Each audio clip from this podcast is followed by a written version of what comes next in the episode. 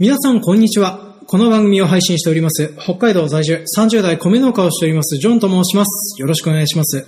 本日は2022年10月4日火曜日となっております。あの、前回配信をした農業病者探偵会と同じ日に収録をしておりますので、若干喉が枯れておりますけれどもね、まあ、この喉が枯れてる理由っていう風なのもですね、えーここ最近の過労によるものだと思っていただいて、まあ差し支えはないかなと思っております。で、今回は、えー普段の営農状況についてお話をしつつ、そんな状況下でも接種できたサブカルについていろいろとお話をしていく回となっております。で、ひたすら雑談についてお話をしていくんですけども、まあ、今回主に何を話すのかと言いますと、まあ、とりあえず9月中にやっていた営農状況というふうに言うと、まあ、主な仕事が稲刈りでございますね。まあ、稲刈りがどう辛かったかっていうふうなお話をしていこうと思います。で、あとは稲刈り中にですね、まあ私ここ最近女子力を向上させようと思いましてですね、ジャーナリングなんていうのを始めておりまして、まあ、このジャーナリングで得た知見とかその辺の部分を話をしていこうと思います。で、このジャーナリングに紐づけてですね、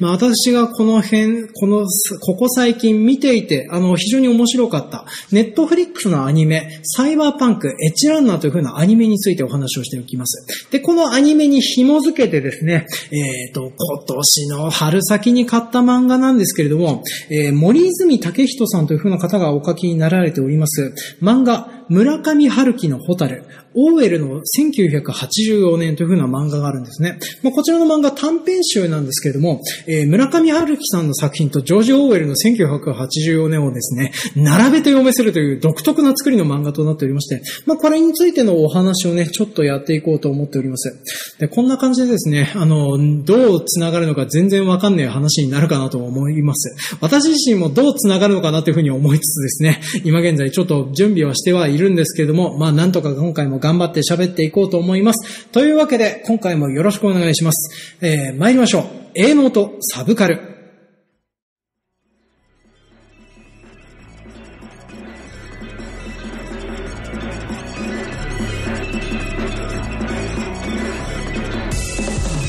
組は北海道の中心部、札幌市のちょっと東側にある江別市在住のジョンさんが日々の営農と日々摂取しているサブカルについてお話をしていくオーディオエッセイ番組、営農とサブカルの通常会となっております。で、今回は、えー2020年9月にあった出来事を振り返りつつ、まあ、日々の営農状況と日々摂取しているサブカルと、あとは私の日常についていろいろと話をしていこうと思います。で、今回も1時間以内には収めたいなとは思っておりますけどね。まあ、よろしかったらお付き合いのほどよろしくお願いいたします。では最初にですね、2020年9月に私が何をしていたかについてひたすら話をしていこうと思います。まあ、2022年9月っていうか9月中にやっていたことで一番大きいことはといえばですね、秋小麦のハッシュと、あとは稲刈りと乾燥でございますね。今現在私、どことなく声がハスキーなのはですね、えー乾燥機の粉塵で喉をやられて、まあ、肺炎一歩手前という風な状況になりつつも働いていたからという風な状況だったりはするんですよね。まあ、本当にあの、農業は健康に悪いですよという風なところをね、声を大にしてこれからも言っていきたいなという風に思ってはいるんですけども、まあ、そんな感じでひどくやられております。で、特にね、えー2022年9月はですね、1日も休みがなかったなっていう風に振り返ってみると思いますね。まあ、なのでね、私あの、かれこれ何年勤してるんでしょうね。8月の中ぐらいに1回1日休みがあったかなっていう風なぐらいなので、まあ、それこそね、40日とかそこら辺ぐらいまでね、もう計算ができないぐらいまでずっと連勤をしてております。まあ、こんなような形で働いておりますからですね、まあ、農業は健康に悪いし楽しくもねえよという風に思っておりますね。あの、これは私の格言なんですけども、農業が楽しいとか言えるやつはですね、頭がおかしいか、大して仕事をしてないやつかのどちらかだけだと私は思っておりますね。はい。まあそんな感じでですね、自分の仕事に対するヘイトはこんなところにして、ヘイトが出るようになるぐらい、まあ大変なような状況というふうなのもいろいろと話をしておきますね。あ、そうそう、話もしてなかなしてなかったんですけどもね、ここ最近はですね、ねブロッコリーがまだあるんですよね。いつもだったらブロッコリーあの9月の中旬ぐらいには終わってたりはするわけなんですけども、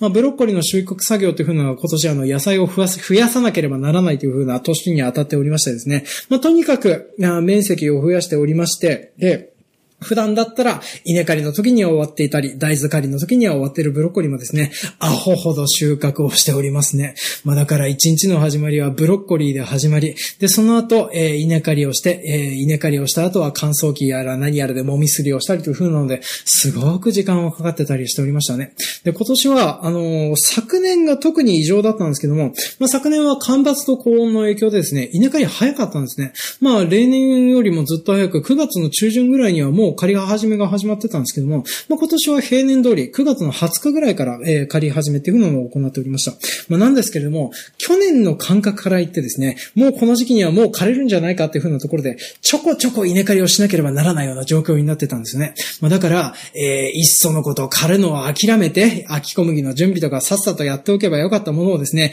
だらだら刈り始めては乾燥をしてっていう風なことを細かくやってた結果ですね、まあいろいろと作業やら何やら積み重なっておりまして、まあ、秋小麦の箸とかその辺の部分で時間がかかったりですとか、コーンの片付けが遅れたりとかね。まあ、そんなので、いろいろ大あらわという風になっております。まあ、今日はね、雨が降ってるおかげで、えー、ブロッコリーも作業がなくなったし、あとは、あの、まあ、稲刈りをもうある程度終えて、もみすりもある程度型がついたので、まあ、休みにしましょうねっていう風な感じで、こんな感じでね、えー、昼日中から収録ができているという風な、そんなような状況となっております。で、私あの、喉がなんでこんなに枯れてるかというととですね、まあ、こうやってあの、稲刈りをして、えっ、ー、と、このもみすりっていう風な作業があるんですね。まあ、もみすりって要は、稲はですね、まあ、あの、まあ、収穫をした後、もみといって外側にあの、ケイ素の塊みたいな、まあ、皮がついている状態で収穫をされてくるんですよね。で、この皮がついた状態で乾燥機という風なものの中に突っ込んで、温度をかけて水分を飛ばしてやることになります。で、この水分をね、飛ばしてやらないと、えっ、ー、と、お米がですね、どうも中で腐っちゃうんですよね。なんかあの、我々だけの用語なのか、方言なのかわかんないですけど、飴っちゃうっていう風な表現をするんですけども、まあ、要はそんな感じでですね、飴色状になっちゃうっていう風な形になっちゃって食べれなくなっちゃうので、まあ、それをしないためにですね、えー、乾燥したら8時間以内に乾燥機にかけてやらないといけないんですね。で、そうやって乾燥機で乾燥をかけることによって、えー、乾燥をして、で、その後、もみすりをして、皆さんが見たことある玄米の形にするもみすりっていう風な作業をしております。で、このもみすりの作業がですね、まあ、時間がかかるんですよね。まあ、大体あの、フレキシブルコンテナという1トン入る、えっ、ー、と、まあ、ビニール、あの、ビニールのコンテナに詰めていくんですけれども、この中にですね、えっ、ー、と、詰めていくのが、まあ、あの、なんていうのかな。ドモフルンリンクルを見つめる人みたいな感じでですね、ひたすら溜まっていくのを待つ仕事なんですよね。で、この作業をしている場所っていう風なのが、乾燥機からも埃は出るし、もみすり機からも埃は出るしっていう風なので、細かい煙がいっぱい舞ってるところで作業しなければならないんですね。で、最初私あの、粉塵防御のマスクだけをつけてたんですけども、粉塵防御のマスクだけをしてですね、喉と目をやられましてですね、そう、喉と目をやられて、あと、音がすごくするので、耳を保護するのにイヤーマフをつけなければならないという。で、本当だったらゴーグルもつけたかったんですけども、イヤーマフ、ゴーグル、マスクってつけるとですね、本当にあの、生活っていうかあの、作業ができないぐらいに大変なような状況になっているしまうので、まあ、とりあえず私、目は諦めまして、イヤーマフとマスクをつけて作業をするというのをやっておりました。なんですけれども、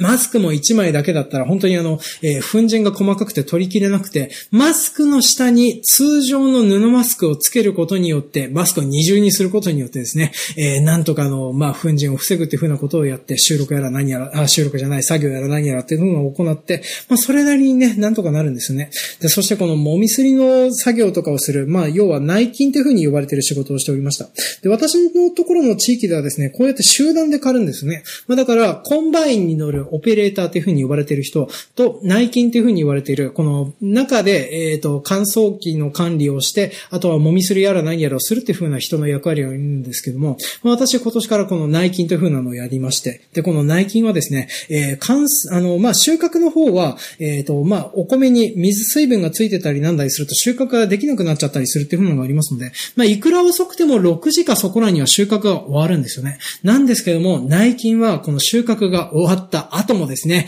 えっ、と、ダンプからで積んであるもみをなんとか乾燥機に突っ込まなければならないので、かなり拘束時間があるっていう。で、そして私はあの、この収穫シーズン中はですね、朝6時半から始まって、お仕事が終わるのは10時っていう風なのがザラに続いているようなお仕事だったりしてたんですね。まあ、っていう風なのもあって、えー、粉塵やら何やらが飛び上がっているし、あとはあの、ブロッコリーの収穫は雨の中でも行わなければいけないし、とかってね。まあ、ちなみにあの、内勤はですね、雨が降って収穫がなくても、乾燥機の中に溜まっている、えー、お米をもみすりしたりとかっていう風な作業がありましたので、雨の中でも作業があるという風なのがありまして、まあ、本当にあの、休みなしに、ひっきりなしに作業をするという風な形になっておりまして、まあ、疲労困憊に次ぐ困憊という風な状況となっておりましたね。まあ、今日も本当は、あの、まあ、ブロッコリーとかその辺はですね、えっ、ー、と、まあ、大雨が降るっていうんで収穫を取りやめて、で、あと、いろいろあってね、まあ、他の作業もできないんだろうので、えー、できないよねっていう風な形になってて、うちの社長あたりはですね、えー、ミーティングをしようとかっていう風な形で、えー、いろいろと決めたりなんだりする話し合いがあるからっていう風なところで、いろいろいろとしてたんですけども、まあ、私がですね、ふざけんなっていう風なところで珍しくガチ切りしてですね、朝から休みを取らせていただくっていう風なところでこんな感じで収録をしてたりするんですよね。ただ、この収録もですね、ええっ、ー、と、今現在、あの、営農とサブカル会じゃなくて、あの、農業病者探偵会を収録した後でこちらの音源を撮っておりますので、えー、3時間ばかし一人で喋りっぱなしっていう風なことをやってるんですよね。果たして休みになっているのかなっていう風なのを自分でも怪しいかなとは思ってはいるんですけどね。まあ、そんな感じで、えっ、ー、と、まあ、休みもなくいろいろとやってたりするんですよね。まあ、私がここ最近大変だっていう風なのはですね、ただでさえ休みがないのに、そのただでさえ休みがないような状況で体力をものすごく使う一人喋喋りみたいなものをやってるからっていうのもあるかなと思うんですね。あの、ポッドキャストまでが私のクオリティオブライフを下げているっていう風なことを気づいて、まあ、ちょっとここ最近は絶望したりなんだりしているような、そんなような状況下となっておりますね。まあでもそんなような状況下でもですね、なんとか触れられるエンタメ作品ですとか、あとはあの、まあ、ここ最近、自分のためになることをいろいろと頑張ってやっていこうという風なところでですね、ジャーナリングなんていう風なのを始めておったりしておりますので、まあ、それらも踏まえまして、冒頭で話し始めてきた部分についてのお話をしてしていこうと思います。で、まず最初にですね、えー、ネットフリックスアニメの、えー、サイバーパンク、エッジランダーの話からちょっとしていこうと思います。で、こちらの作品は、えっ、ー、と、ゲームのサイバーパンク2077をアニメ化したあの作品となっております。今現在はネットフリックス独占配信となっておりますので、まあ、見たい方はですね、ぜひネットフリックスに加入していただければと思っております。で、このゲームのサイバーパンク2077に関しては、当番組でも過去に農業病した探偵会をやっておりますので、皆さんもよかったらそちらの方を聞いていただけるといいと思いますね。で、このサイバーパンクエッジランナーは、えー、作ってるのはアニメーション制作会社のトリガーという風なところが作っております。。で、監督をされておりますのは、今石さんという、あの、天元突破グレン・ラガンですとか、キルラキルですとかでおなじみの監督さんでございますね。で、こちらの作品、私がどのような感想を持ってるかというとですね、まあ、めちゃめちゃ面白い作品となっておりました。で、私あの、ネットフリックスの中でアニメーションとかドラマとかいろいろ見るんですけども、今のところぶっちぎりで一番好きな作品になってるかなっていう風な、まあそんなような作品となっております。で、舞台になっておりますのは、あの、超資本主義ディストピア社会が舞台となっております。で、このサイバーパンク2077はもともと TRPG となっておりまして、まあ、その作中設定やら何やらを踏まえた上でこの作中設定をやってたりして、で、ゲームの中で落とし込まれてこなかった要素っていう風なのをアニメーションの中では深く描いていたりするんですよね。まあ、その辺の部分を踏まえて、このサイバーパンクの世界で描かれているヒリヒリとした、えー、一歩でも選択を間違うと死んでしまったり生活が詰まるような緊張感っていう風なのを感じさせてくれるような、まあ、そんなようなアニメーション作品になってるんですよね。で、そして、トリガーが作成していることによるですね、えー、ケレン味みたいなものがうまいこと働いてるんですよね。で、言ってしまうと、このケレン味みたいな部分はですね、こういうような世界観の雰囲気を崩してしまうんじゃないかっていう風な懸念すらあったんですけども、でもその辺の部分はですね、一切心配なく、本当にあの、サイバーパンクの世界をアニメーション化しつつ、トリガーの懸念が感じられるという風な作品となっておりますのでね、まあよろしかったらこちらちらの作品見ていただけると面白いかなと思います。で、この作品はですね、えー、サイバーパンク2077を見ていなくても面白いかっていうふうに言われると、ちょっと怪しい部分はあるかなとは思います。けれども、えー、私の弟、まあ同じように、あの、私と同じように、ボンクラ育ち、ボンクラ生活を送っているものなんですけどね。まあ彼も、えー、ゲームの方はやってはいないんですけども、まあなんとなくサイバーパンクものでしょっていうね、広角機動体的なやつを知ってればなんとかなるでしょっていう風な形に見始めて、で、それで全10話見終わった後で、えっ、ー、と、俺サイバーパンク2077買ってやるわっていう風になるぐらい、まあとりあえず、そっちから見てもゲーム買ってやろうかなっていう風に思うぐらいには面白い作品になるかなと思います。まあ実際あの、本当にゲームを触られてた方ですとか、あとはこういう風な作品に増資がある方でしたら、触れといて間違いはないかなとは思います。ただ、えー、問題があるかなという風に思うのがですね、えー、ブレードランナーおじさんとかですかね。あの、あの、ブレードランナー2042とかが我慢なれねえわという風な方とかはですね、多分合わねえことがあるかなと思います。この辺は、サイバーパンク感の違いみたいなので、ちょっと文句がある方もいられる、出られるとは思います。で、この作品の中で描かれている部分っていう風なのが、まあ、要は、作中世界とかその辺の部分はこういうサイバーパンクものなんですけども、結構青春ものなんですよね。で、それも、えっ、ー、と、なんていうかな。あの、私がイメージするのは暴走族ものですね。まあだから、あの、いろいろと家庭環境とか社会環境に事情があって、はみ出してしまった者たちなんですけども、けれども、はみ出した中では仲間がいて生活があってっていう風な形があって、それでなんとか生きていこうとするんだけども、それが破滅してしてみってしまうっていう風な感じのお話なんですよ。まあなので、見ながら、あの、アクションとかそういう風な懸念の部分で楽しい部分もあるんですけども、えー、作品的には非常常にビターな寂しい印象を残すような作品となっております。まあ、これだけの熱量でですね、まあ、よかったら、えー、いきなり見ていただけるといいかなって私自身は思っておりますね。で、で、あと、そう、この作品について詳しいことを何も喋ってはいないんですけども、あの、そう、あの、作品の設定とかその辺の部分は、私の番組のサイバーパンク2077回で詳しく話をしております。で、あとゲームの違いっていう風なところで大きく違うのが、えっ、ー、と、あれですね、サイバーサイコシスというゲームの中では要素としては出てきてたんですですけれども、詳しく描かれてこなかった部分についてのお話が、あの、フィーチャーされております。で、このサイバーパンクの世界に関しては、えー、普通の一般で生活している人々っていう風なのは人体改造を日常的に行ってるんですよね。まあ、っていう風なのも、あの、まあ、地球環境っていう風なのはかなり汚れていて、あの、肺とかその辺の部分でね、えー、気管支にダメージを受けがちになるような状況になってたりするんですね。まあ、なので、えー、一般的に自分の体を改造したりですとか、インプラントを埋め込んだりするっていうのが当たり前の世界となっております。で、主人公になりますデイビッドという風な男も子もですね、こうやってインプラントを体にどんどん埋め込むことによって体を強化していくんですけれども、この体を強化すればするほど、サイバーサイコシスという精神疾患を引き起こすような危険性を秘めているんですね。で、これは、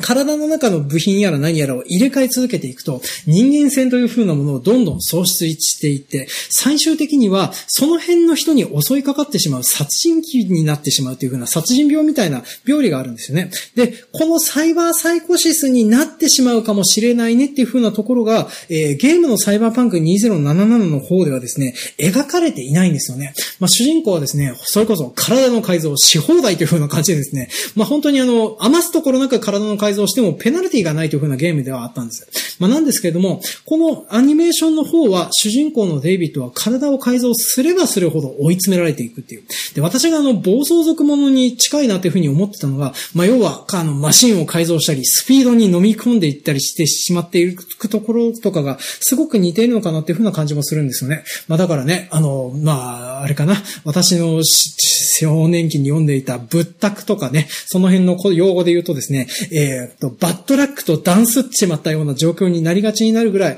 まあ、体を改造していって、まあ、それであの、いろいろと大変な目になってしまうっていう風なところが、あの、存分に描かれていくんですよね。でもその駆け抜けていく様っていう風なのがすごく見ていて、あの、楽しいなっていう風な作品になってたりするのでね、まあ、そういう風な部分も踏まえて、ぜひ、あの、よかったらネットフリックスに入って見ていただけるといいかなというふうに思っておりますね。で、これに紐づくかどうかは置いといてですね、えっ、と、私、ここ最近はあの、始めていたことで、まあ、ジャーナリングという風なのをやってきたりしておりました。で、このジャーナリングっていう風なのをなんでやるようになってたかっていう風なのをね、えー、と、まあ、いろいろと話をしていくと難しいところなんですけれども、この、まあ、そもそもジャーナリングってなんだよっていう風なところからちょっと話をしていきましょうか。で、このジャーナリングっていう風なのはですね、まあ、要は、えー、と、まあ、ひたすら日記を書くっていう風なものとなっております。まあ、ただ日記をつけるのとどう違うのかっていうと、これあの、書く瞑想っていうふうに言われているものとなっておりまして、まあ、要は、思いついたことを何でも書けるだけバーって書いていくっていうふうなことをやるようなものなんですね。で、それこそ、まあ、日記帳だと物理媒体ですとかその辺とかだと、なんとなく紙がもったいないぐらいに雑然としたことを書きがちになっちゃうというふうなものだったりはするんですけれども、まあ、けれどもね、ここ最近はね、アプリとか、えー、そういうふうなので、日記アプリとかそういうふうなのがいっぱいありますので、まあ、その辺でね、わーっていっぱい書くっていうふうなことができるようになってきてて、まあ、非常にやりやすいようなものとなっております。で、こののジャーナリングとかそういうふうなものをやると、えっ、ー、と、例えば、えー、自分の精神衛生の悪化している状況が把握できたりですとか、あとは思考の癖とかそういうふうなものが分かるようになってくるよとかっていうふうなところで、まあ、一時期、あの、広まってたり、あとは、どういうふうな人がやってるかというと、主に20代の女性がどうもやってるっぽかったりするんですよね。で、私このジャーナリングっていうふうなものの存在を知ったのがですね、まあ以前ですね、えっ、ー、と、当番組の前々回の、まあ、営農とサブカル会で話したと思うんですけども、まあ、ポッドキャスト、雑多に聞いてますので聞かせてくださいっていう風なので、実践やら何やら応募してきた際にですね、まあ、このジャーナリングについてのポッドキャスト番組をやられている女性がおられまして、で、私その番組を聞いてですね、ちょっとこういう風にしたらいいんじゃないみたいな苦言を呈させていただいたところですね、まあ、そこからブロックされるという風な思い出がございましてね、まあ、そういう風なことをやってしまった食材の意味も変えて、じゃあ自分でジャーナリングを始めてみようかっていう風なところで、まあ、ここ最近は、えっ、ー、と、AI ジャーナリングアプリ、ミュートという風なのを入れて、まあ、今現在も、えっ、ー、と、ジャーナリングを続けているような状況となっておりますね。まあ、本当はちょっと一時期やめたんですけれども、諸事情あってやっぱり再開することにしておりました。で、あと、このジャーナリングを始めて良かったことの一つにですね、ツイッター配信になるのを防げるという風なのがありますね。で、私はですね、こうやってあの、一人でバーっといくらでも喋れるぐらいにはですね、まあ、要は頭の中で言葉が溢れ出てしまうという風な、ようなな特質を持ってたりするんですよね。で、何かに吐き捨てたり書き捨てたりしないと溢れてしまうという風な状況になっちゃってくるので、これをツイッターでやってしまうとですね、えー、ツイッターでツイートするたびにフォロワーが減っていくという。で、そして、あとはあの、リスナーの皆さんから定期的に寄せられる苦言としてはですね、えっ、ー、と、ジョンさんの番組が好きで、ツイッターのアカウントをフォローさせていただきましたけれども、ジョンさんのツイートを拝読していると気分が悪くなることが多かったので、フォローを外させていただきましたみたいなね、えっ、ー、と、ツイートするたびフォローが減るるような、まあ、そんなような愚痴とかそういう風なのを書きがちになってしまうというのがあるんです。で、そういう風なのをですね、楽しんでくださるリスナーのね、コアな方も一部いらっしゃったりはするんですけどね、まあ私一応あれ告知のためにやっておりますから、まあ、リスナーを減らさないためにもですね、まあそういう風な、あの、まあ呪いとかそういう風な恨みつらみに関してはですね、ジャーナリングアプリに書いた方がいいなってところで、まあここ最近はそういう風に書いてたりしております。で、えー、私このジャーナリングアプリを始めてですね、かれこれ3週間経つのかなで、そして、3週間目で、えー、書いてるような文字数というふうなのはですね、およそ2万字ぐらい書いてるような状況となっております。まあ結構ね、えっ、ー、と、ツイッターでポチポチポチポチやるぐらいなんですけども、ツイートする頻度でジャーナリングアプリを起動して、えっ、ー、と、ツイッターにツイ、あの、まあツイッターで書いたら、フォロワーが減りそうなことをですね、ジャーナリングアプリに書いてるっていうふうなことをやっておりますので、まあ書かれてる内容っていうふうなのがですね、主に仕事に関しての恨みつやみとか悩みでございますね。まあ本当にあの、いろいろと大変なことを書いてたりするとか、まあ、あとは夫婦間、家族間の悩みとかがいっぱい書いてあったりとか、あとは、ポッドキャストとかね、その辺に関しての悩みとかっていう風なのがね、ここ最近はいっぱい書いてたりはするんですよね。で、このジャーナリングアプリのいいなっていう風に思う部分がですね、まあ、この文章を書いた時の気持ちとかっていう風なのを、まあ、そういう風なので、サジェストしてくれたり、あとは、携帯素解析をして、えっ、ー、と、あなたはこの頻度でこのタイミング、この言葉を使いがちですね、とか、あとは、この曜日にはこの気分になりがちですね、とかっていう風なことを書いてくれてたりするんですね。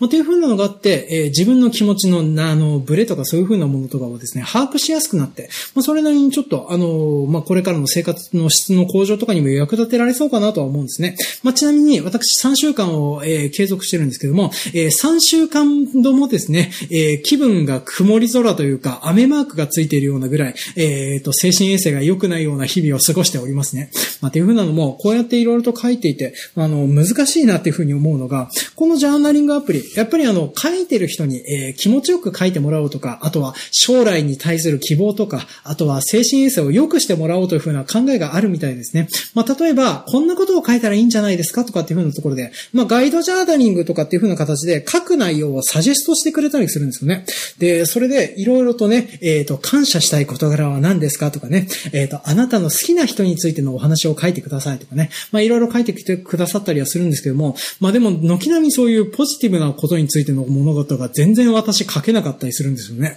まあ、愚痴とか恨みつらみはいくらでも喋れるし書けるんですけども、こと、将来にどのような希望を持っているかとか、あとは夢は何ですかとかっていうのが全然書けなかったりするんですよ。で、ここ最近、あの、まあ、このガイドジャーナリングっていう風なのは基本的にはランダムで表示されるんですけども、書こうと思って全く書けなかったのが、7年後どうなっていたいですかっていう風なことが書かれてたんですね。で、7年後どうなっていたいですかやりたいことはありますかっていう風な形の質問でですね、私いろいろと書こうとして何も書けなくなってしまったんですよね。で、それこそ7年後の将来どうなってるかっていう風なことをいろいろと考えていきますと、例えば農業においてはですね、水田交付金の、えーと、助成が厳格化されることになりまして、まあ、助成金がまず不足。番組の途中に突然失礼いたします。この番組を編集しておりますジョンです。えー、ここから先ですね、えー、収録当時のジョンさんメンタリティがかなり落ちていたのか大変長い時間にわたって、えー、将来の農業に対する不安ですとかあとは現状に対する、え不平不満を言い続けるというふうなタームに入っております。でかなり長い時間にわたって話をしておりましてちょっとあのここで区切ってしまうと後とつなげられないなっていうふうなぐらいですね長い時間不平不満を言い続けております。あのツイッタースペースで聞いてくださった方よく最後まで付き合ってくださったなというふうに思うんですけれどもね、まあ、ちょっと私はあの聞くに耐えないなというふうなので、えー、内容を一部割愛させていただいて、まあ、話してた内容についてさっくりとお話しするとですねまず、えー、現代の農業を取り巻く状況というふうなのが、えー、そろそろあの化学肥料ですとか燃油ですとか、まあ、そういうふうなものが手に入らなくなるような未来が来そうで怖いっていうふうな話を主にしているのと、まあ、あとは、はえー、夫婦間とか家族関係のことで、まあ、結構やられておりまして、まあ、それについてかなり悩んでいるよというふうなお話も結構されておりますね。で、そんなようなことを踏まえた上でですね、えー、今現在は比較的、あの、これ以上落ちることがないような状況でなんとか過ごせているので、幸せなうちに死んだ方が得なのではないかなっていうふうなことを話してたりはするんですよね。で、これだけ長い時間、えー、不平不満を言い続けられるというふうなことはですね、まあ、ジャーナリングで普段こういうようなことを書き続けてきて話しやすくなっていたからっていう風なのもありましてね、まあ、そういう風な部分で危険なこともあらあねっていう風な一例として覚えていただけるとありがたいですね。というわけでそういう風なギョッとする発言から、えー、後半の方がスタートいたします。では本編の方戻っていきます。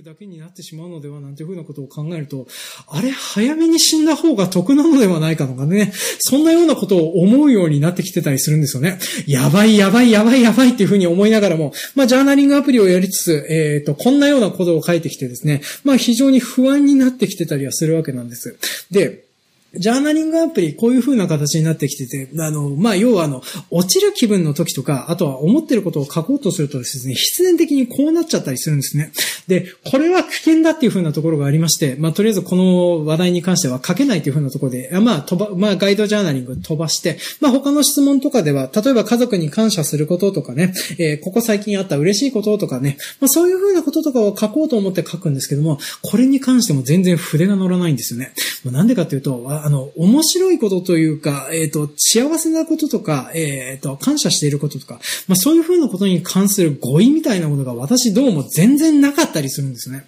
っていうふうなのも、なんかやっぱりあの、何か人に読ませたり話を聞かせたりするっていうふうなことになってくると、なんか暗い話とか、こういうような話題の方が、私は言葉があったりするんですね。まあ実際に私はこういうふうな辛い状況、悲しい状況、そういうふうなものを受容するためにたくさんの言葉を蓄えてきたんですけれども、けれども、嬉しいこと、楽しいこと、面白かったことを伝えるための言葉の、えっ、ー、と、レパートリーという風なのが本当に少ないんですよね。だから、なんかこの辺のことでですね、ここ最近気づいたのが、オタクが嬉しいもの、好きなものに触れた時に語彙がなくなるのはですね、単純に苦しいこと、悲しいことに対する語彙はたくさんあるけれども、喜びを表現する語彙がないからではないかなっていう風なのをちょっと思ってたりしてたんです。で、その辺の部分をね、ちょっと強化されるようになってたのが、このジャーナリングをするようになってから、からジャーナリングについて、えっ、ー、と、話をしているポッドキャスト番組っていう風なのはいっぱい聞くようになってたんですね。で、そして、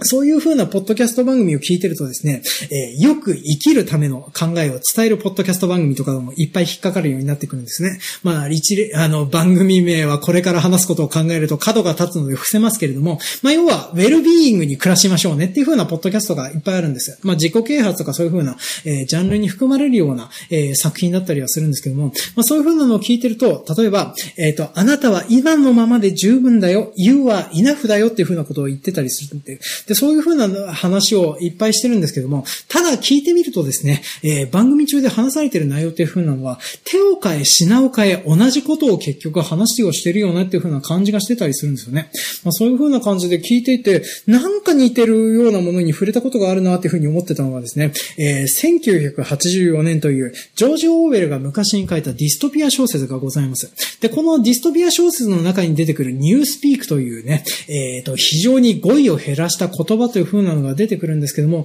こんなような感じに触れていって、ポジティブな人はそもそもポジティブな語彙を、えー、というか、あの、ネガティブな語彙を減らすことによってポジティブさを獲得してるんじゃないかなっていうふうな気にすらしてくるような感じがしていて、で、それが似てるよっていうふうなところを思い出したところでですね、えっ、ー、と、ちょっと漫画の方の話をしていこうかなというふうに思っております。で、今回はあっちゃこっちゃに振り回されておりますね。段取りをこうやって組んじゃったからこうやって付き合わされてる皆さんの身にもなれよというふうに思うんですけども、一応繋がるのでもうちょっと頑張って聞いてください。で、これからちょっとお話をするのが、えっ、ー、と、漫画、村上春樹のホタルと、オーウェルの1984年というふうな、えー、著者が森泉武人さんというふうな漫画家さんが書かれている、えっ、ー、と、まあ、短編集となっております。で、こちらは、村上春樹の、えっ、と、映画にもなった有名な映画、あの、原作、ノルウェーの森の原作にもなったようだというふうに言われている短編となっておりますね。まあ、ホタルというふうな作品の、まあ、やつを、まあ、コミカライズしたものとなっております。で、もう一つが、オーウェルの1984年というさっき話したディストピア小説をコミカライズしたものとなっております。で、えー、この 二つの物語はですね、連載されている雑誌は同じで書いてる人も同じなんですけれども、話の感覚はですね、全然違うじゃんっていう風なものなんですけど、同じようなものに感じられてるようになるような感じがするんですよね。あの、口が回ってないな。で、えっ、ー、と、村上春樹のホタルの方はですね、こっちは、えっ、ー、と、高校生の頃に仲良し3人組でつるんでいたんだけれども、その仲良し3人組で、もともと、えっ、ー、と、まあ、付き合っていた女の子と、その女の子と付き合っていた親友がいたんですけども、その親友が自殺をしてしまうという。で、その自殺をしてしまった後でも、えっ、ー、と、その3人でつるんでいた女の子と、えー、主人公の自分は、えっ、ー、と、付き合うようになっていって、それが、あの、ある一晩で致命的に関係を断ってしまうことになるというふうなのを描いたのが、このホタルというふうなお話となっております。で、一方のオーウェルに関しては、まあ、主人公校になりますのが、えっ、ー、と、アウターパーティーという、まあ、当該役員というふうに呼ばれている、まあ、職業についている男がですね、えー、この1984年というディストピア管理社会の中で、どのように暮らしていって、そしてこの社会の中でどのように敗北していくかっていうふうな話でもあったりはするんですけども、でも、このお話がですね、同じようにな話に伝えられるような感じがするんですよね。で、えっ、ー、と、一言でうまく説明するのが難しいんですけども、えっ、ー、と、この1984年の方ではですね、主人公は、あの、ジュリアという風な女性と恋に落ちるんですね。で、恋に落ちて同じように、えっ、ー、と、永遠に一晩で、あの、関係を断つことになってしまうというか、関係が変質してしまうという風な部分が描かれてたりはするわけなんですで、このコミカライズの方では、このジュリアとの関係をテーマに据えて描かれてるおかげでですね、この村上春樹のホタルと、えー、オーウェルの1985年を続けて読むとですね、全く同じ話に読めるような感じになるんですで、どういう風な話かというと、たった一言で二人の関係を永遠に変えてしまうという風な一言が出てきてたりするんですね。で、あの、まあ、村上春樹のホタルの方ではですね、親友との関係について聞いてしまったことをきっかけに関係を変えることになってしまいますし、オーエルの方はですね、愛情症で愛情を仕込まれてしまった結果、えっ、ー、と、言ってはならない一言っていう風なのを主人公が発してしまった結果、えー、二人の関係を永遠に変えてしまうというね。で、二人とも生きているのにその関係を変えなければならないという。だからどっちもあの、愛についての話なのかなっていう風な感じになってたりはするんですね。まあそういう風な部部分もありまして、非常にあの話として、あの、つながりがあって面白い短編集だなというふうに思って、まあここ最近読んでて思い出してたりはしてたわけなんですよ。で、特にこの1984年の方の作品の中にはですね、当然のことながら、1984年の、えっ、ー、と、架空の国、オセアニアを中心としたですね、えっ、ー、と、イングソックス島が収めている国の状況みたいなものっていう風なのが作中の中でたくさん選ばれ、あの、描かれてたりはするわけなんですよ。で、主人公という風なのは、なるべくここの世界に染まらないように生きてはいるんですけども、次第にこの世界の中に感化されていくようになっていくんですよね。例えば、ダブルシンクといって、矛盾することを同時に信じるようになるという風な形を、まあ、言われるようになってきてたりするんですよね。まあ、例えば、街中で砲弾が、えっ、ー、と、まあ、敵国から撃たれていて、被害が出ているっていう風な事実が知っているのにもかかわらず、この地域は、えー、一切砲撃を受けたことがないという風なのを同時に信信じなければならないという。まあ、こういう風なダブルシンクという風なものを、え、日常的に行わなければならないという風な状況になっております。で、この、こういう、っていう風なのと、あとはニュースピークといったさ、さっき話した語彙を減らすことによって考えの幅を狭めていくという風なことを、まあ実際にこのイングソックはやろうとしてるよという風なのが描かれてたりするんですね。まあ主人公自身はですね、このニュースピーク自体は喋っていないので、ああくまでこのニュースピークが広められようとしているよっていう風なのを見ているよという風なところにな、まあ、とどまってたりはするわけなんです。なんですけども、このポジティブな人々の話とかそういう風なものを聞いてるとですね、このダブルシンクとニュースピークを、えー、字でやっているなっていう風な感じがして、まあ、その辺の部分で怖さを少し感じられるようなことをね、あの、やってたりはするわけなんですよね。で、本当にあの、でもこういう風に感じられてて、そしてあの、このポジティブな人々の生活とかそういう風なものを見てたり聞いてたりするとですね、なんとなくこの自分の中でニュースピークを作ることとダブルシンクをすることっていう風なのは、やっていった方が、なんか生活をまあプラスにしていくようなことになるんじゃないかなっていう風なことすら、ここ最近はちょっとよく思うんですよね。まあ、っていう風なのも、やっぱりあの言葉とかそういう風なもの、私みたいに、えー、呪いとか、あの、悲しみとかそういう風な部分を説明するための言葉っていう風なものをたくさん抱え込むようになると思うんですよね。まあ、実際に物事を喋ったり書いたりするような人間っていう風なのはですね、えー、語彙が増えれば増えるほどなんとなく不幸な感じになると思います。で、ふ、というかですね、あの、幸せじゃなくなっていくというか、幸せを感じづらくなっていくんじゃないかなって私は思うんですよね。まあ、実際子供たちとかその辺を見ていても思うんですけども、本当に全身全霊楽しそうにしていたり、悲しんだりもするんですけども、でもそれができるのは言葉の語彙が少ないから楽しいんじゃないかなって私は思うんです。あと、身近にいるというか、私をはじめとしてですね、本を読んだりする人間、なんとなく不幸せそうな顔をしてることが多いなっていう風な印象があるんですよね。幸せそうなに本を読んでまれている方がいるんだったら、まあそれは申し訳ないなとは思うんですけれども、けれども、語彙を体の中に増やしていくとか、まあそういう風な形で、やっぱりあの物語とかそういう風なものとかっていう風なのは、苦難とかが一旦あってそれを乗り越えていく話だったりするわけなんですよ。っていう風なことを考えると、そういう苦しみとか辛い部分とかを描写する言葉っていう風なのが次第に私たちの中に積み重なっていって、で、そして言葉とかそういう風なものを喋り続ける人間っていう風なのはですね、結果的にこういうようなうつっとしたような状況になるんじゃないかなと思います。で、なんかそういう風なものに対抗していくにはですね、まあジョージ・オーウェルの1984の中で世界のようなニュースピークとかダブルシンクのようなものっていう風なのを自分の中でも組み立てていった方がいいんじゃないかなとすら感じられれるようにもなってきてたんですね。まあ、特にポッドキャストとかで、あの、そういう自己啓発の話とかを聞いてたりするとですね、まあ、例えば、えっ、ー、と、あなたは今のままでも十分だよっていう風なメッセージは同時に発しているんですけども、同時により成長するんだったら50万円するこのセミナーに参加した方がいいよっていう風なのをメッセージとして発信してたりするんですよね。で、自分はそういう風な50万円もするメス、あの、えー、セミナーに参加したことによって人生を変えることができた。だからあなたもこの50万円のセミナーに参加ししませんか？みたいなことを同時に言ってたりはするんですよね。まあそういう風なことを自分たちの中でも組み立てていく必要があるんだろうなというふうに思うのをちょっと思ってたりはするわけなんです。で、そして、あの、話が、で、あの、ちょっとほっぱらかしになっているサイバーパンクの方の話もだったりもするんですけども、サイバーパンクの世界はサイバーパンクの世界で、基本的に自分分たちの生き方っていう風なのは、社会によってほとんど決められている世界になっております。一応資本主義社会っていう風な形になってて、何をするにもお金がかかるような世界っていう風な形になってます。実際に、サイバーパンク、エッジランナーの中の世界、あの、第1話目では、主人公のデイビッド君、もともとは学生だったんですけども、お母さんが亡くなってしまったことを皮切りに、葬儀費用も 払えないわ、入院費用も払えないわ、そして家賃も払えないので、どんどん経済的に困窮していくところからお話が始まっていって、そして本当にやむを得なくて、えっ、ー、と、サイバーパンクというふうに呼ばれている、あ作中ではエッジランナーというふうに呼ばれている事件や家業、えの中の世界の中に飛び込んでいかざるを得なくなるんですよね。でも、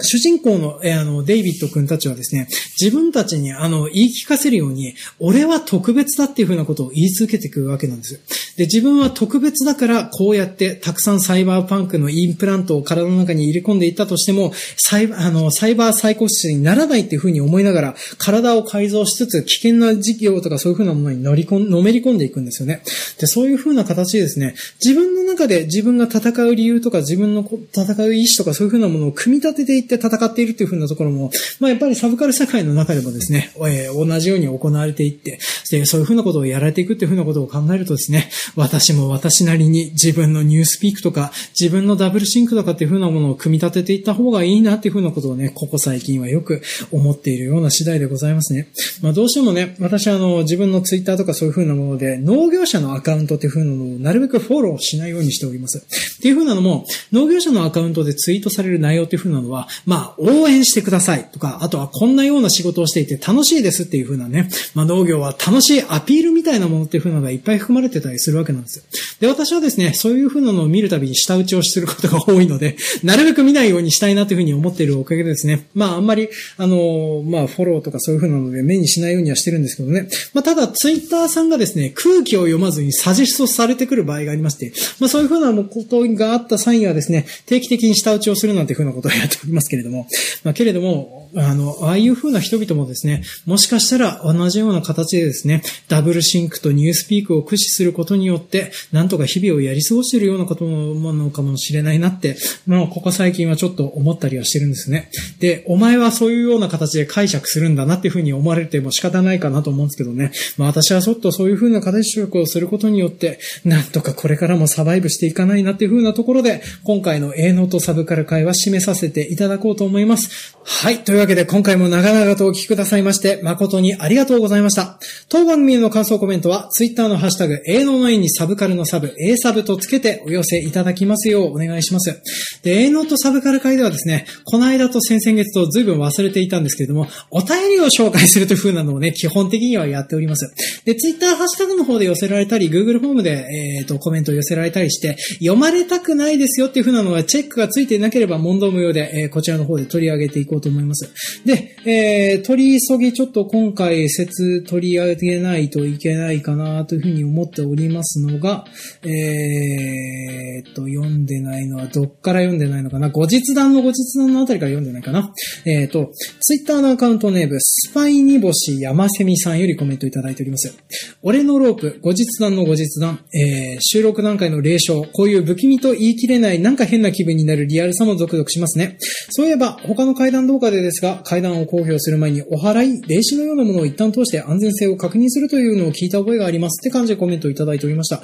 ありがとうございます。まあ、こちらのおまけ配信の俺のロープの後日談の後日談についてるコメントとなっておりますね。で、そうそう、あの、俺のロープという風なお話に関してはですね、収録機材がたびたびおかしくなったりっていう風なことをね、やらかしておりましたけれどもね。まあ、ああいう風なものが起こるようなお話だったよっていう風な話をされておりますので、まあ、農村家電館聞かれた方で、まあ、聞かれてなかったら、ちょっとよかったらついでに聞いてもらえるとありがたいです。で、こういうような霊障云々に関してはですね、私、あんまり信じておりません。まあ、でもね、箔付けのためにこういう風なのをやった方がいいかなという風なのをね、ここ最近はちょっと思っておりますね。そしてね、おじさんになるとね、スピリチュアルに傾倒したくなる気持ちっていう風なのをここ最近よくわかるようになってきておりました。あの、知り合いの農家の皆さんがですね、腕に変な数珠を巻き始めたりしてたりするんですよね。まあ、っていう風なのも、結局のところ、あの、我々が生きてどうにかなってるのは、自分の努力でも才覚でもなくて、運だなっていう風に思うことが多くなってきたんですよね。で私自身も、ここ最近は機械が壊れたりとか、たまたま事故にあっても生きてたりっていう風なことが頻発しておりましてね、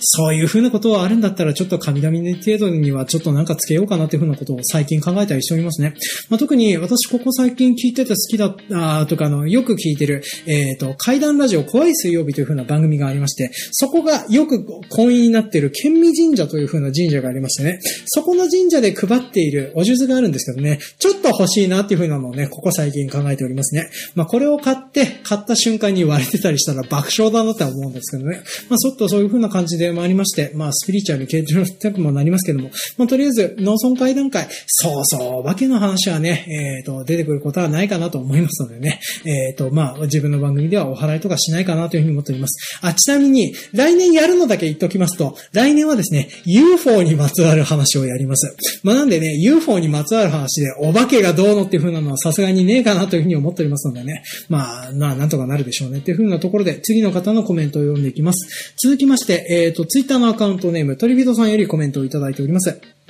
えー、後日談の後日談怖かったです。第2話は内容や怖さが劣っていたわけではなく、登場人物状況設定が何かのヘイトに抵触しそうでポリコレ的にコメントしづらい感があったかもしれませんね。例の皆さんの検事力すごいな、あ、出てくるんだから当然か、などと思いましたって感じでコメントいただいてございました。ありがとうございました。で、そうそう、おまけ配信の方でですね、えっ、ー、と、第2話、えー、私が気に入っておりました海外技能実習生の話がですね、まあ、いかんせんコメントをいただけなかったよっていうふうなのがありましたけれどもね、あの話ね、私はあの結構好きな話ではあるんですけどね、まあ確かにあの、ポリコレ的にコメントしづれいなっていうふうな形ではありましたけどね。まあでも、まあそんな感じでちょっとコメントくださった方、あの、まあ一方いたかなとは思いますけれどもね、まあでもあの、えっ、ー、と、まあ他の回の方がね、パンチが強かったっていうふうなのがありまして、まあそれでも一応全部楽しんで聞いていただけたらだったら何よりかなというふうに思いますね。えー、続きまして、ツイッターのアカウントネーム、ウラジーさんよりコメントいただいております。ありがとうございます。あの、桜マキシマムの、えー、っと、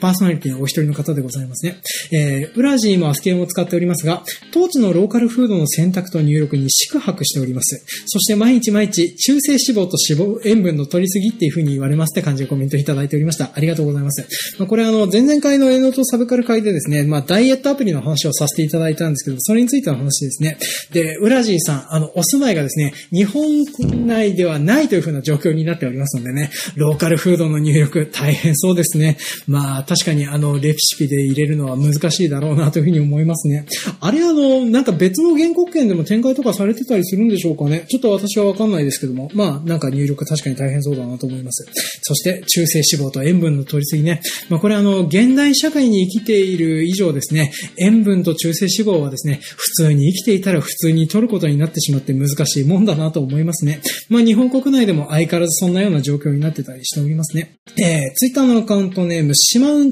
しまとくさんよりいただいております。で、これあの、前回の営農とサブカル会についてのコメントとなっておりますね。えー、雑談会を拝聴いたしました。終わらない農飯期の最中での配信お疲れ様です。おすすめのポッドキャスト番組の募集はしないとのことでしたが、オーバーサさんの話題があったもので、おじさん番組、東京ポッド許可局のポッドキャスト番組ではない、えー、を聞いてくださいませんか？おすすめですって感じでコメントいただいておりました。ありがとうございます。あの、配信回の方でもお話はしましたけれども、えー、ポッドキャスト番組とラジオ番組のおすすめに関しては、ノーサンキューでございます。皆様と趣味が合わないというふうなことがよくわかりましたので、えー、とりあえずあの基本的には結構でございます。まあ、ただ、この東京ポッド許可局に関してはですね、私、あの別に言われる前からそれなりに聞いてたりしておりますね。まあ、あの、時々ラジコプレミアムとかでも聞いてたりはしておりますのでね、まあ、たまたまご、あの、まあ、お話には出させていただいておりました。で、実際にあの、私が募集しておりましたのはですね、えっ、ー、と、そもそも、ポッドキャスト番組ってどうやって探してますかっていうふうな探し方の特徴について聞いてたりしてたんですね。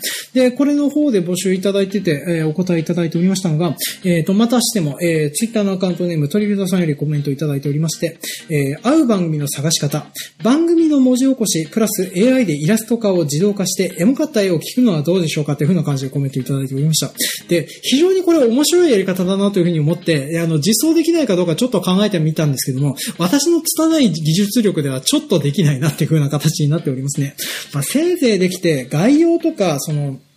ポッドキャストのアウトラインとかその辺の部分を持ってきて、で、それから画像化するとかっていう風にやってみても面白いかなと思うんですけども、でも多分、あの、子供が描いたような線画みたいな変なものしか出てこないかなってちょっと思っちゃったりしておりますね。で、あと、えっ、ー、と、続きまして、ツイッターのアカウントネーム、コヘイさんよりコメントいただいております。あの、流行り物通信簿、ゲームなんとかでおなじみのパーソナリティの方でございます。えー、ジョンさんの語るポッドキャストの合う、合わない論がハゲドウすぎて、やっぱりこれはカレーなのかなというふうに思う、腹落ちしました。悲しみですねって感じでコメントいただいておりました。ありがとうございます。まあ、そうでございますね。やっぱりあの、話をさせてもらいましたけれども、あの、ポッドキャスト合う合わないっていう風なのはですね、カレーに応じてどんどんどんどん聞けるものが少なくなってくるわなというふうに思っておりますね。まあ、やっぱり、こうやってあの、好みの細分化、好き嫌いの先鋭化っていう風なものがですね、その人を形作っていくっていう風なことになるんだろうなと思います。まあ、なので、えっ、ー、と、ブレードランナーおじさんがですね、ブレードランナーを思考としてそれ以降何も認めようとしないっていう風なのが、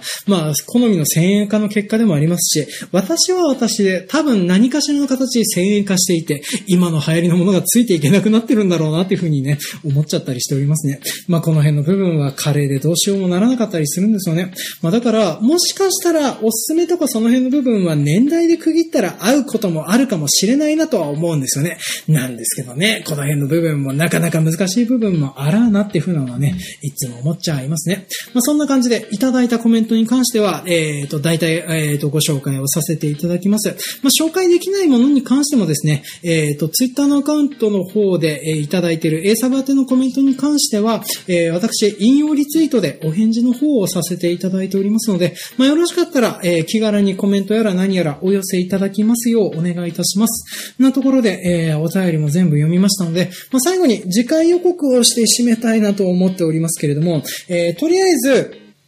今現在着手しようかなというふうに思っておりますのは、農業描写探偵会の方では、えっ、ー、と、G のレコンギスタをね、手にをつけようかなというふうに思って、まだ何もしておりません。まあ、っていうふうなのも、一応あの、この G のレコンギスタを作られております、監督の富野義行監督の書かれたアニメ作りを舐めない方がいいというふうな本があるんですけど、これは買って読みました。で、これがですね、えー、ぶっちゃけて言うと、設定資料集みたいになっている本となっておりまして、まあ、これをもとにですね、いろいろと話をしていこうと思っております。で、あとは、私が劇場版を全部見るだけなんですけども、まだ、えー、一本も見れていないような状況となっておりますのでね、いつ配信できるのやらというふうな状況になってきております。まあ、なんで、農業描写探偵会の方は、こちらの方はちょっと12月とかそこらぐらいになるかなとは思うんですけども、えー、その前にですね、おそらく架空農業の方が先に配信されるかと思います。で、予定しております架空農業がですね、えー、長らくほったらかしにしておりました、蓬莱の玉の絵についての話をしていこうと思います。